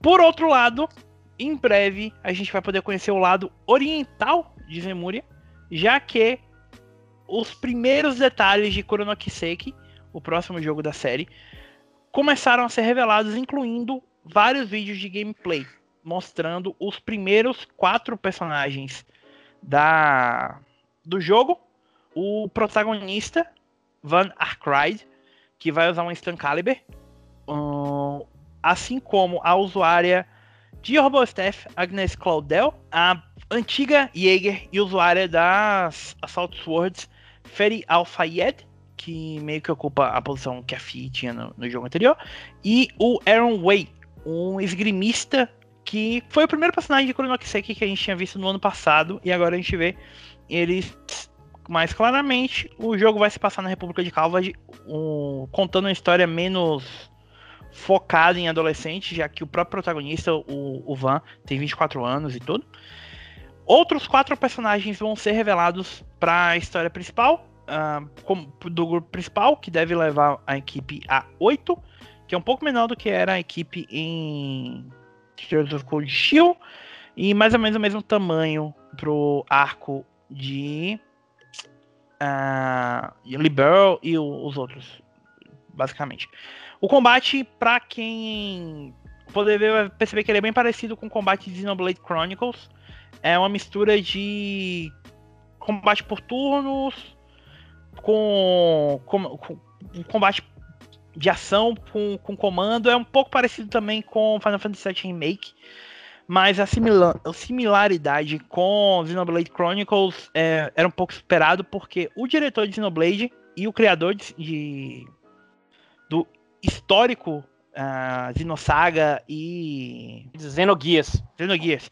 E o criador de Xenogears trabalhou na Falcon e ainda é muito amigo do pessoal que está trabalhando em Chrono Kiseki. Então, vocês podem perceber que eu estou um pouco hypado. Jogo do ano 2022 confirmado. Chrono Kiseki sai no Japão agora em 2021. A expectativa é que chegue no Ocidente no final de 2022, começo de 2023, pelas mãos da Nippon Software América. Que acha que 2022 vai ter outra coisa em evidência além de Elden, Elden Ring. Elden Ring nem vai sair, cara. Elden Ring é uma ilusão coletiva e eu me recuso a falar sobre esse assunto até é. o. Tá. Bom, a penúltima coisa que a gente tem que falar é sobre a Naughty Dog. A gente teve a revelação de uma vaga para designer de economia de jogos multiplayer. Uau, sério. Só para jogar no bolo aí, já que vai falar disso, a Santa Mônica abriu uma vaga para roteirista, líder de um projeto não anunciado. Hum. Então, se quiserem começar especulações, fiquem à vontade.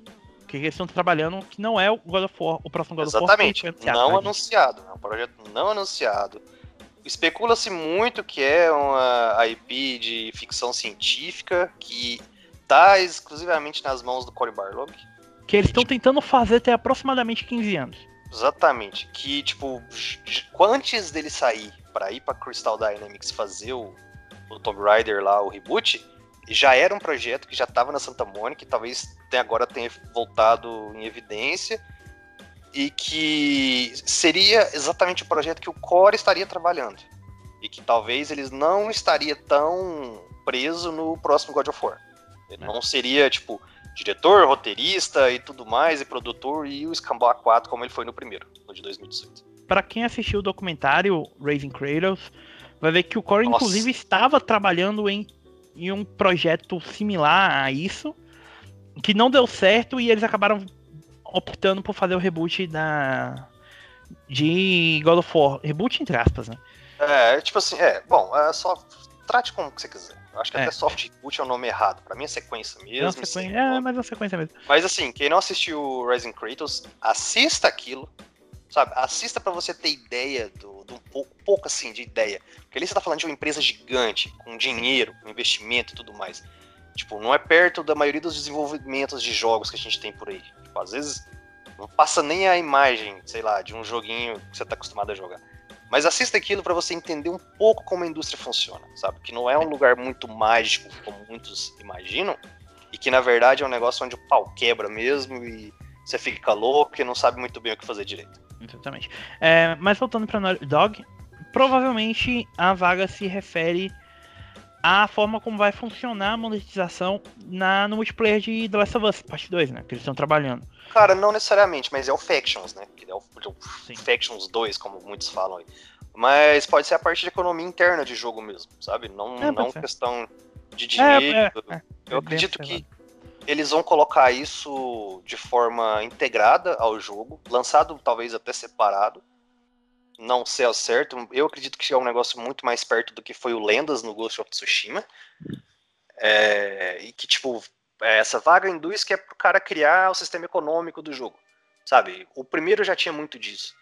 É, manutenção de bala, a questão dos, dos seus acampamentos lá e tudo mais, recurso, aquelas coisas, sabe? Eu então... só me pergunto, eu só fico com o pé atrás com relação à questão de monetização, porque tanto o Factions original quanto os Uncharted tinha, tinha eles Sim. não tinham microtransações, mas tinha tipo coisa cosmética e tal, né? É, tipo assim, era um negócio muito raso. Até por isso que eu falo que eu, isso aí sou eu. Eu acredito que eles não vão mudar, não vão ser um negócio tão agressivo.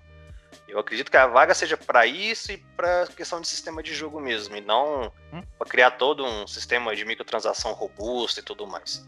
Não vejo isso muito a cara da Sony, ela investindo nisso assim, para falar que com monetização forte em jogos e tudo mais. Acredito que é mais o lance do sistema in-game mesmo, talvez até dessas skins, essas coisas mais básicas de cosmético. É, ainda sobre a Naughty Dog, a gente teve uma entrevista recente do Jason Rubin, cofundador do estúdio, e eles meio que explicaram por que, que eles pararam de fazer Crash Bandicoot. Uh, segundo Jason, o relacionamento deles com a Universal havia chegado a um ponto em que não podíamos mais continuar a fazer jogos Crash Bandicoot. Embora amássemos Crash e adorássemos trabalhar com a Sony, não fazia nenhum sentido financeiro. A Universal possuía a IP e havia uma hostilidade lá que era simplesmente brutal.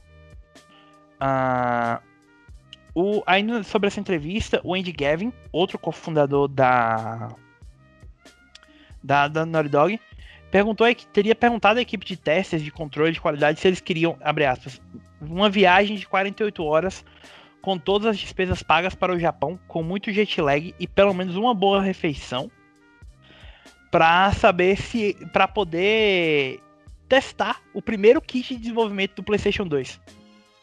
E eles acabaram voltando de lá em 1999 com esse kit de desenvolvimento e foi o primeiro kit de desenvolvimento do console a entrar nos Estados Unidos. Eu espero que seja uma piada muito, muito idiota mesmo, essa questão do um, pelo menos uma refeição paga. Seria interessante os caras irem pra lá sair um puto e ter um Cuidado. almoço só pago pela empresa, sabe? Então... É, é, é, bom lembrar porque assim, tipo, isso provavelmente foi a raiz da, do porquê a Naughty Dog passou a ser um estúdio da Sony, né? É, pra outra, eles terem assim... sido primeiro, os primeiros a terem acesso ao kit de desenvolvimento do PS2, é. Relação construída longo tempo, mesmo que de forma não interna, né? O crescimento da Naughty Dog e tudo, pra Sony ter comprado, investido. E dizem também que a partir daí é que surgiu as ideias pro, pro Jack, né? Que seria o próximo projeto deles, que tipo, a gente quer continuar desenvolvendo jogos desse tipo, mas a gente não pode fazer mais Crash. Então, dizem que a partir daí o Jack também começou a ter forma. Eu acho bacana, só para concluir, é o lance de. É, você vê que a, Activision, antiga Universal, se tornou Vivendi e tudo mais. Sim. Já não era um poço de coisas legais há 20 anos atrás. Então, com todas as tretas que a gente via acontecendo quase sempre, é bom lembrar dessas coisas que não é Call of Duty que move a vida e que talvez a Activision precisa tomar um pouco no rabo de vez em quando. Só pra registrar, a Sony adquiriu a Naughty Dog em 2001, um pouquinho antes do lançamento do primeiro Jack and Dexter. Tá? Uhum. Então, eles foram a primeira empresa a ter acesso a um kit de desenvolvimento do PlayStation 2, mesmo ainda estando um pouco longe da aquisição do estúdio pela Sony. É, é, mostra ainda mais um, uma relação saudável ali, né, por parte de todos. Sim. Só uma coisa, é, no final das contas, é, por mais que a Naughty Dog, Naughty Dog tenha feito um trabalho excepcional nos primeiros três crashes, vamos lembrar também que, independente disso, foi essencial para o DNA dela, foi bom, né? No final das contas, mudar, que fizeram a própria IP, IP, né, que foi a, o Jack. Depois chegaram para o Uncharted, que hoje é um dos carros-chefes da Sony. Não se fala em PlayStation sem pensar em Uncharted. E, consequentemente, The Last of Us, né, que ainda que eu já, eu e o Thiago, o Bruno, a gente já tem falado isso, que não é assim nosso jogo. Oh, meu Deus, que jogo excepcionalmente, excepcional, que jogo sabe, o melhor jogo nas nossas vidas. É um jogo que foi muito influente na, em sua época e continua sendo. É, não dá para negar o impacto do jogo na indústria de toda forma. Então, Sim. tanto The Last of Us Part 1 quanto 2. Uh, ah, rejoguei de novo o 2 recentemente para platinar. Continua não sendo um jogo que eu amo, acho um jogo legal e tem público que gosta mais do que eu. Mas para mim já é melhor do que o primeiro e, e vale por isso. Então, tipo assim, mesmo que não seja para mim, tem gente que gosta e a importância do jogo de toda forma é gigante. Mas, já falando nisso e prevendo coisas que podem vir para o futuro, Espero que venha uma coisa diferente. Que não seja nem Uncharted, nem The Last of Us Part 2 pro PS5 em breve. Sim, estamos ansiosamente esperando Naughty Dog All Stars Racing com um jogo de corrida com todos os personagens do Naughty Dog. É isso aí. Sim. Bom, e nosso último assunto é o anúncio da Square Enix Presents. a Square anunciou que ela vai fazer uma, uma uma Direct, né? No dia 18 de março, um evento bem parecido com a Nintendo Direct e a State of Play da, da Sony. No dia 18 de março, a partir das 15 horas. É, o evento vai estar disponível no site oficial da Square, no canal dela no YouTube e na Twitch. A gente teve já algumas coisas reveladas que vão, tá, vão ser exibidas nesse evento. A primeira delas é a revelação de um novo, completamente novo, Life is Strange. Inclusive, a gente já teve um pequeno teaser do jogo. É, a gente não sabe se esse é o jogo, se esse é o jogo que está sendo desenvolvido pela pela pela pela Deck Nine ou se seria o outro jogo lá que ainda vai vir na frente. Mas provavelmente é o jogo da Deck Nine. Porque não parece mostrar nem a Chloe, nem a, a outra menina lá que esqueci o nome. Foi confirmado que a gente vai ter notícias de Outriders, que sai dia 1 de abril. Uh, Marvel's Avengers. 1 de abril ou maio? 1 de abril. Ah, tô voando então. Achei que era maio, meu Deus. É o 1 de abril. Marvel's Avengers, que inclusive no próprio dia 18 é o lançamento do da versão de PlayStation 5 e Xbox Series X e Xbox Series, na verdade, né? E a, o lançamento da Futuro Imperfeito, né? Que é a próxima atualização do jogo, com o Clint Barton. É, o a gente vai. Hã? Hawkeye. É, é, na verdade, tudo em Marvel's Avengers está usando os nomes universais dos personagens. Então, é Kate Bishop, Iron Man, Hawkeye, é, tipo, e o que mais tiver que usar, que é sempre em inglês. Eu não lembrava se eles, se eles, tinham colocado como Hawkeye ou Clint Barton por causa Só da Hawkeye, né? cara. Então, a Kate, porque sempre foi Kate Bishop, né? Não é como se ela tivesse um nome de herói, assim. É, Mas o nome sempre... de herói dela é Hawkeye também, então não faz então, sentido. Então, exatamente. Então, é, fica tudo como o dele Hawkeye. Tipo, hum, se você jogou lá a expansão da, da Kate, é, chamam só de Clint ele, Sim. dentro do jogo. Não falam Hawkeye, nem Barton, nem nada, é só Clint. Então, é só realmente o, o tratamento, porque acho que isso parte da Marvel, a HQ mesmo, quadrinhos e tudo mais, que é para dar uma integridade nos nomes de forma universal. Tanto que agora não existe Homem-Aranha, é só Spider-Man. Sim, sim, sim. É, só lembrando nessa atualização dia 18, a gente vai ter além do, do Hawkeye com essa nova história chamada Futuro Imperfeito, que é a nova operação que vai estar disponível, um novo vilão, que é o Maestro, um novo bioma, que é o Wasteland, a possibilidade de rejogar a campanha, a possibilidade de criar suas próprias salas Harm customizadas, para um jogador só, né? Porque não pode ser jogado multiplayer, essa versão customizada da Harm. Ainda, é, eles fizeram ainda. uma live quando essa notícia hoje. saiu aí que eu escrevi, eles fizeram uma live ontem, se não me engano, ou hoje, não ah. lembro. Acho que foi ontem. É, eles responderam de novo alguns comentários e assim como a questão da sala Harm, as colmeias Elite e tudo mais, aquelas de 14 pisos e tal, eles falam, ah, a gente tá tentando e, e, a gente não vai dar uma data, mas a gente é, tá querendo colocar todos com multiplayer. Então, não necessariamente você vai ter que jogar solo, essas aí. Você vai ter a oportunidade de jogar co-op eventualmente hum. no futuro. Sim, isso é bom. E eles tiveram algumas informações que a gente já teve sobre como vai rodar a versão de PlayStation 5, que é Gráficos melhorados em 4K 60 FPS, o upgrade é gratuito, vai existir a possibilidade de transferir o seu save, além de um loading praticamente instantâneo, né?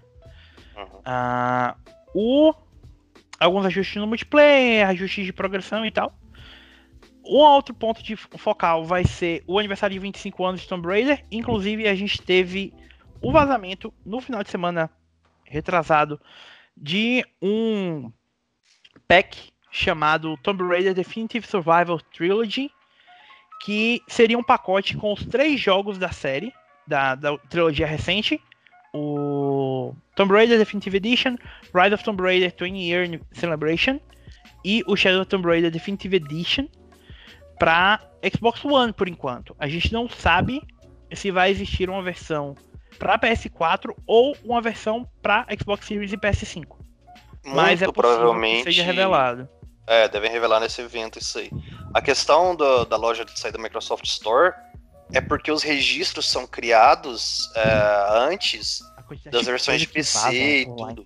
Esse, esse, aconteceu o caso semelhante ao remaster do Kingdoms of Amalur, que saiu Sim. primeiro lá, revelou tudo e tal, ficou anunciado. É, tipo assim, vazou no, tudo lá no caso, e depois, quando anunciaram, aí falaram PC, Playstation, Xbox e tudo mais. Então, tipo, Não sei porquê, mas os registros nas lojas do, do Xbox vaza muito fácil. Então, Ah, não, lembro da das DLCs de Tekken, né? Não sei, acho que o Ivan viu. Sim, vazou assim. por lá também. Vazou tudo por lá. Então, O- alguma coisa acontece. Street Fighter V, se não me engano, a última season vazou por lá, enfim. É, além disso, a gente vai ter alguns anúncios relacionados a mobile. Ah, uma é um Just Cause Mobile e o novos jogos da Square Enix Montreal. A Square... Por que eu tô falando que Square Enix Montreal vai ser relacionado a mobile? Eles tinham dito há muito tempo atrás que o foco deles ia ser para mobile. A Square Enix Montreal foi a desenvolvedora do Hitman Go, Lara Croft Go, Deus Ex Go e outras coisas do, do gênero. E então é possível que sejam jogos mobile também. Além de detalhes do Balan Wonderworld, o próximo jogo do Yuji Naka, que também já deve estar para sair. É, não esperem coisas muito grandes, porque parece ser tudo bem focado na Square Enix Ocidental. No máximo, se a gente tiver algum anúncio, seria, sei lá, a se a Square Enix Montreal for quem tá trabalhando naquele suposto jogo dos Guardiões da Galáxia, lembra? Mas Ah, nem mas- esperaria. Então, Putz, até os rumores disso morreu muito rápido. Não, não sei, sabe? Eu não esperaria muita coisa disso aí, não. Vamos pegar o básico, que a gente já sabe, e talvez a novidade é o Just Cause Mobile. E é isso. Ficaremos com isso. é, não esperei muita coisa mesmo, não. É... Leon, alguma coisa adicionar? Não, é interessante essa abordagem. Eu só estranho que você mencionando aí o- os jogos Go, né? O, o único que terminou que não veio pra, pra, pra consoles foi o Deus Ex Go, né? Porque o Lara Croft, o Hitman vieram, né? Estranho. Até acho estranho ela não ter. Até o Thiago falar, eu nem sabia quem era Square Enix Montreal. Curiosamente, parei Whatever pra mim, cara. Sinceramente, esses gols eu nunca joguei nenhum, nunca tive muito interesse. Então, esse Just Cause Mobile, aparentemente só não colocaram o gol, mas deve ser a mesma linha. Então vai, ser, ficar, É. vai ficar bem por isso mesmo. É, pode ser. Bom, é, por fim, vocês devem ter percebido que a gente não mencionou Dying Light 2. Isso é porque a Techland informou que ela vai dar notícia sobre o jogo no dia 17 de março, ou seja, na próxima quarta-feira, um dia antes da, da transmissão da Square. A Square que é a publisher oficial de Dying Light 2 por enquanto, né?